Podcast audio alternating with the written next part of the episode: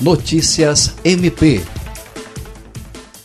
O Ministério Público do Estado do Acre, por intermédio da primeira Promotoria de Justiça Especializada de Defesa do Patrimônio Público, Fiscalização das Fundações e Entidades de Interesse Social, oficiou a presidência da Fundação de Apoio e Desenvolvimento ao Ensino, Pesquisa e Extensão Universitária no Acre, Fundap, para que compareça à sede do Ministério Público, a fim de prestar esclarecimentos acerca de denúncias de irregularidades no concurso público da Prefeitura de Rio Branco.